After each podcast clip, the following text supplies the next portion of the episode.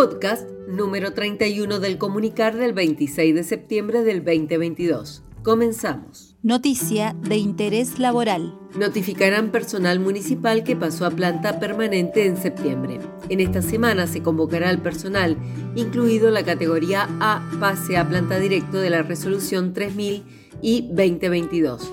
La Dirección de Recursos Humanos citará al personal por correo electrónico declarado para que se notifique y dé su conformidad tal como lo requiere la normativa deberán asistir en el horario y día asignado con DNI original para acreditar la identidad. Por consultas, escribirá dirección rrhhmscb.gmail.com. Se suspende momentáneamente el envío del comunicar por WhatsApp. Soy Laura Parra del Departamento de Comunicación Interna y les quería contar que hasta nuevo aviso no se realizarán los envíos a la lista de difusión de WhatsApp del comunicar por no contar con el equipamiento necesario. Se continuará así con la distribución a través de correo y el grupo cerrado de Facebook. Quienes quieran recibir información por ese medio pueden solicitar la suscripción a comunicarbariloche.gmail.com y bueno, lamentamos este contratiempo eh, y esperamos lograr una solución pronto, ya que el envío a través de las listas de difusión por WhatsApp es el medio que en los últimos dos años más creció, eh, a un 313% en cantidad de suscripciones, y es el que más activo se mantiene en recepcionar consultas. Continúan las tutorías para puestos administrativos que deben rendir en octubre. Hasta el 7 de octubre es posible inscribirse para participar de las capacitaciones y espacios de tutoría para personal administrativo que deberá rendir las evaluaciones objetivas. Los encuentros presenciales se realizan en la sede del SOGEM y hay diferentes horarios según los temas. Esta semana se realizarán las charlas con el Departamento de Personal y la Dirección de Despacho de Gobierno. Busca el link de inscripción en las publicaciones del comunicar. Municipio adhirió a los nuevos topes para las asignaciones familiares de ANSES. Se publicó la resolución 3199 y 2022 con esta información. Los montos nuevos regirán a partir del mes de octubre del 2022. Involucra personal de planta permanente, contratados y planta política. Abren inscripción a capacitaciones en GDE y firma digital. Se trata de propuestas de la Secretaría de Modernización e IPAP y la inscripción es hasta el 30 de septiembre. Es para agentes y funcionarios o funcionarias de organismos de la Administración Pública, provincial y municipal.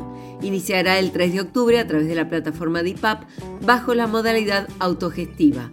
Encontrará los links de inscripción en las publicaciones del comunicar.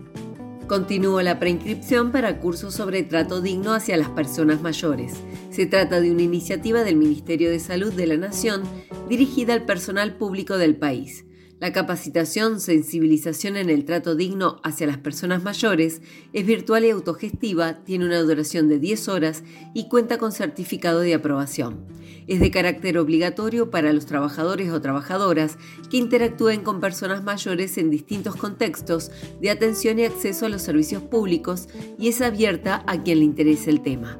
Solicita el link de inscripción al celular de División de Desarrollo del Personal al 294 46 99 400. Actualidad municipal. Presentan relevamiento del Parque Automotor Municipal. La Dirección General de Gobierno Abierto publicó esta información en el sitio web bariloche.gov.ar barra flota municipal.